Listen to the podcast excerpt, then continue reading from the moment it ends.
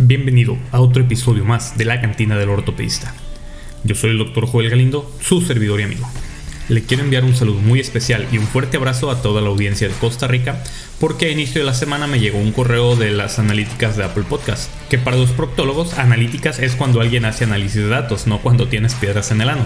Según estas analíticas, esto es el programa número uno escuchado en Costa Rica en la categoría de medicina lo cual la verdad me tiene bastante contento y quiero decirles que los quiero un chingo, cabrones. A los demás países que también nos sintonizan, no se pongan celosos, también los quiero, pero no sean cabrones, échenle ganitas. Háganse una lista de reproducción y la ponen cuando se vayan a dormir y le bajan a todo el volumen si quieren, pero échenle ganitas, no mamen. Pero bueno, ya basta de saludos y vayamos al tema. Hoy vamos a hablar del síndrome de pensamiento subacromial. Empecemos.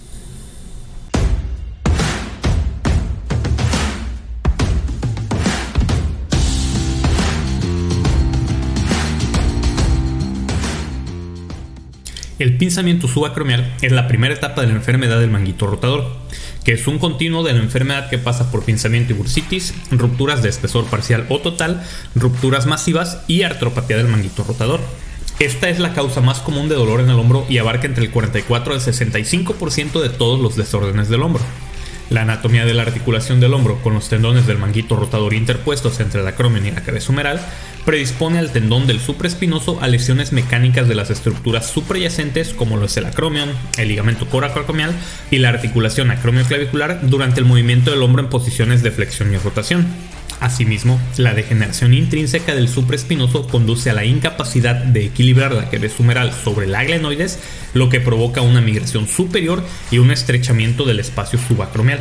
El pinzamiento subacromial fue reconocido como una fuente de posible dolor de hombro por muchos de los primeros autores, y algunos de estos autores propusieron una acromionectomía completa o una acromionectomía lateral para aliviar estos síntomas. Sin embargo, fue el doctor Charles Neer quien publicó su artículo clásico en 1972 y popularizó el término de síndrome de pinzamiento subacromial. El doctor Neer notó en las disecciones de cadáveres que un choque mecánico podría ocurrir debido a un osteofito en el acromion anterior y provocar desgarros del manguito rotador. Hizo hincapié en que era la porción anterior del acromion lo que causaba el pinzamiento y que una resección parcial del acromion anterior podría dar buenos resultados clínicos en pacientes con síndrome de pinzamiento. El artículo de NIR tuvo un profundo impacto en el tratamiento de la enfermedad del manguito de los rotadores en el hombro y la acromioplastia abierta se convirtió en el tratamiento preferido para la enfermedad del manguito rotador, a menudo en combinación con la reparación de los tendones del manguito. A medida que se perfeccionó posteriormente la cirugía artroscópica, se produjo una transición para realizar estos procedimientos de forma artroscópica. Ya hay múltiples estudios que han demostrado que los resultados de la acromioplastia artroscópica son iguales a los de la acromioplastia abierta. En 1986, Bigliani y colaboradores presentaron los resultados de un estudio de 140 hombros de 71 cadáveres. Identificaron tres tipos de formas acromiales. El tipo 1 tiene una forma plana, el tipo 2 es de forma curva y el tipo 3 es de forma de gancho. Observaron que el 73% de los pacientes con desgarro del manguito rotador tenía un acromion de tipo 3, el 24% tenía un acromion tipo 2 y solo el 3% tenía un acromion de tipo 1. Esto apoyó el concepto de pinzamiento acromial anterior como causa de desgarros del manguito rotador y ayudó a guiar a los cirujanos en la cantidad adecuada de resección del acromion anterior con el objetivo de convertir un acromion tipo 2 o 3 en un acromion tipo 1. Posteriormente, Wu y Snyder enfatizaron la importancia de determinar también el grosor del acromion preoperatoriamente al planificar una descompresión subacromial. Ellos clasificaron la forma acromial basándose en el grosor en A, o C, al medir en la unión de la porción media y distal del acromion en una vista de arco de rayos X, se consideró que los espesores de menos de 8 milímetros serán de tipo A, de 8 a 12 milímetros de tipo B y mayores de 12 milímetros de tipo C. Consideraron que era necesario determinar el grosor acromial antes de la operación para prevenir la resección excesiva o insuficiente de acromion en el momento de la cirugía. Recientemente los investigadores han cuestionado la importancia de realizar una descompresión subacromial de forma concomitante con la reparación del manguito rotador. Sin embargo, desde un punto de vista muy personal, yo sigo prefiriendo realizar una descompresión subacromial en aquellos pacientes con acromion tipo 3 y lesión asociada al manguito rotador, más que nada por culo. Si en algún momento la reparación falla, que de eso hablaremos cuando veamos el tema de lesiones del manguito rotador, que el abogado no vaya a decir que la cirugía falló porque yo no hice una acromioplastia. En general, los pacientes con síndrome de pinzamiento relatan un inicio gradual de los síntomas del hombro. Normalmente se quejan de dolor al realizar actividades al nivel del hombro o por encima de él. A medida que los pacientes se vuelven más sintomáticos, también suelen informar dificultades para dormir sobre el hombro afectado. Refieren que el dolor generalmente se encuentra en la cara anterior y lateral del hombro y pueden quejarse de diversos grados de debilidad.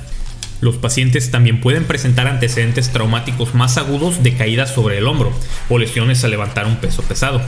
Este historial aumenta la probabilidad de un desgarro del manguito rotador.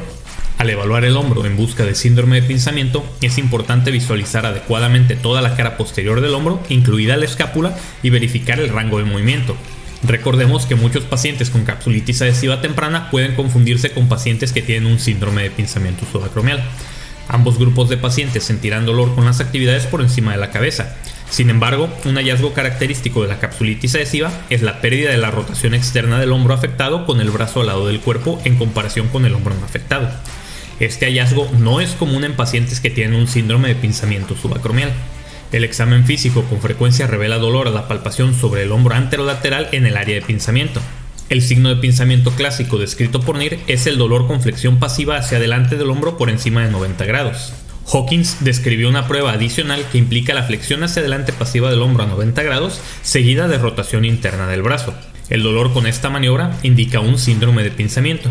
Los pacientes pueden tener una cantidad variable de debilidad, en particular la resistencia del supraespinoso. La debilidad y el dolor significativos con estas pruebas pueden indicar la presencia de un desgarro del manguito rotador, aunque también puede presentarse debilidad secundaria al dolor con pinzamiento sin un desgarro real. Se deben de realizar pruebas adicionales para determinar la presencia de cualquier patología asociada, como artritis acromioclavicular, tendinitis del bíceps, anomalías del tendón subescapular o inestabilidad glenohumeral. La inyección de anestésico local en el espacio subacromial, ya sea con o sin esteroide, puede ser muy útil para hacer el diagnóstico de pinzamiento. Este test se denomina test de pinzamiento o también test de NIR, que es muy diferente al signo de NIR. Una vez hecho esto, el examinador va a repetir las pruebas del pinzamiento que realizó previamente. Si el paciente tiene una mejoría significativa en el dolor y una mayor capacidad para elevar el brazo hacia adelante después de la inyección, esto respalda el diagnóstico de un problema de pinzamiento. También se debe de reevaluar la fuerza. Si la fuerza es normal después de la inyección, esto indica que la debilidad notada anteriormente provenía del dolor y no de una ruptura mecánica del manguito rotador. Cuando no hay respuesta a la inyección subacromial inicial de anestésico, se pone en duda el diagnóstico de pinzamiento y puede hacer que una fuente de dolor intraarticular como la capsulitis adhesiva sea un diagnóstico más probable. Los estudios de imágenes adecuados son fundamentales para diagnosticar y tratar con precisión los problemas de pinzamiento. Idealmente hay que obtener cuatro vistas de rayos X del hombro en todos estos pacientes. Estos consisten en una vista anteroposterior verdadera del hombro, una vista de la articulación acromioclavicular con la radiografía en ángulo en una dirección cefálica, lo cual se conoce como proyección de Sanka, una vista axilar del hombro y una vista del arco del hombro o proyección de outlet. Es importante determinar que no existe una artritis de la articulación glenumeral significativa que puede estar contribuyendo a la pérdida de movimiento y que puede enmascararse como un pinzamiento. Las radiografías también podrán revelar la presencia de calcificaciones en los tendones del manguito rotador, lo que puede contribuir a los síntomas del paciente y ser el problema principal de él. También es importante evaluar la articulación acromioclavicular en busca de artritis asociada y en particular de osteofitos dirigidos hacia el espacio subacromial desde la articulación acromioclavicular, que pueden estar contribuyendo al pinzamiento. En la vista axial es imperativo buscar evidencia de un osacromiale, que es un fallo en la osificación de uno de los tres centros de osificación secundarios del acromion, ya que en caso de haberlo y ser sintomático, el tratamiento quirúrgico será diferente que si no existiera el acromiale. En la mayoría de estos pacientes estará indicada una resonancia magnética para determinar mejor el estado de los tendones del manguito rotador y también para asegurarnos de que no exista otra patología asociada. Un hallazgo característico en pacientes con pinzamiento es una cantidad significativa de líquido subacromial acompañada de alguna irregularidad bursal de la superficie superior del tendón supraespinoso. Como Neil enfatizó en su artículo original sobre pinzamiento, a la mayoría de los pacientes con síndrome de pinzamiento les irá bien sin necesidad de cirugía. Antes de considerar la intervención quirúrgica, intentaremos un periodo prolongado de tratamiento conservador para los pacientes que no tienen un desgarro significativo del manguito rotador. El paciente comienza un programa de fortalecimiento del manguito rotador usando bandas elásticas y también se le instruye en un programa de estiramiento para prevenir o tratar cualquier capsulitis adhesiva asociada. Los medicamentos antiinflamatorios pueden ser útiles al igual que el hielo, el reposo y la modificación de la actividad, en particular evitando las actividades agravantes realizadas al nivel del hombro por encima de él. Generalmente será necesaria una inyección de corticosteroides en el espacio subacromial. Aunque la eficacia de dicha inyección es controvertida, muchos pacientes responderán bien, con una mejoría significativa y rápida de los síntomas. Hay un estudio reciente que sugiere que el ketorolaco inyectado en el espacio subacromial puede en realidad ser más efectivo que el corticosteroide para reducir la inflamación y el dolor. Recuerden que todos los artículos de los que les estoy hablando los van a poder encontrar en los links en la descripción. A los pacientes que permanecen sintomáticos se les ofrece la opción de continuar con una descompresión subacromial ya sea artroscópica o abierta. También se podrá realizar la descompresión subacromial en la mayoría de los pacientes con desgarros del manguito de los rotadores, ya sean parciales o completos, así como en algunos pacientes que se someten a escisión de depósitos de calcio ubicados debajo del acromion anterior y a veces en pacientes con desgarros parciales del manguito de los rotadores en el lado articular, en particular en aquellos desgarros más grandes que requieran completarse para reparación y que se acompañan de hallazgos intraoperatorios de pinzamiento mecánico. La mayoría de los pacientes comienzan un curso de fisioterapia formal dos semanas después de la cirugía, aunque se les insiste que inicien la movilidad del hombro inmediatamente después de la misma. Los esfuerzos iniciales se centran en reducir el dolor y la inflamación y recuperar el movimiento pasivo completo del hombro. Una vez que se ha logrado el movimiento pasivo, el paciente comienza un programa de fortalecimiento. Esto se realiza inicialmente con el brazo al costado, en general, pasarán al menos 6 semanas después de la descompresión hasta que los pacientes se sientan cómodos levantando cualquier peso significativo en una posición al nivel de los hombros o por encima de ellos. El tiempo de recuperación esperado después de la cirugía es de aproximadamente 3 meses para una simple descompresión. En este punto, los pacientes pueden volver a los deportes y otras actividades según lo toleren, siempre que tengan un buen rango de movimiento y adecuada fuerza muscular. Quizás la complicación más comúnmente observada después de la descompresión subacromial es la resección ósea incompleta. Irónicamente, otra complicación común es la resección ósea excesiva, especialmente en pacientes con un acromion delgado.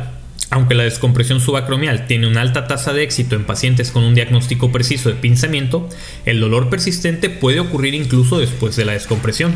Esto puede deberse a una patología adicional no diagnosticada como artritis de la articulación acromioclavicular, desgarro del manguito de los rotadores o problemas del bíceps.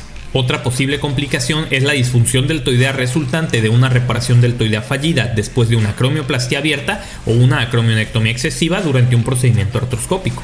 Puede ocurrir una complicación de especial preocupación en pacientes con desgarros masivos del manguito rotador, particularmente con una descompresión subacromial abierta, donde se ha informado de un escape superior de la cabeza humeral, el cual suele provocar una abulsión del deltoides anterior y una subluxación de la cabeza humeral en sentido anterior y lateral al acromion. Esto fue todo por el episodio de hoy. Si te gustó, pártelo y recompártelo en todas tus redes sociales. Suscríbete y toca la chingada campanita. Yo soy Joel Galindo y esto fue La Cantina del Ortopedista. Pórtense mal y nos vemos hasta la próxima.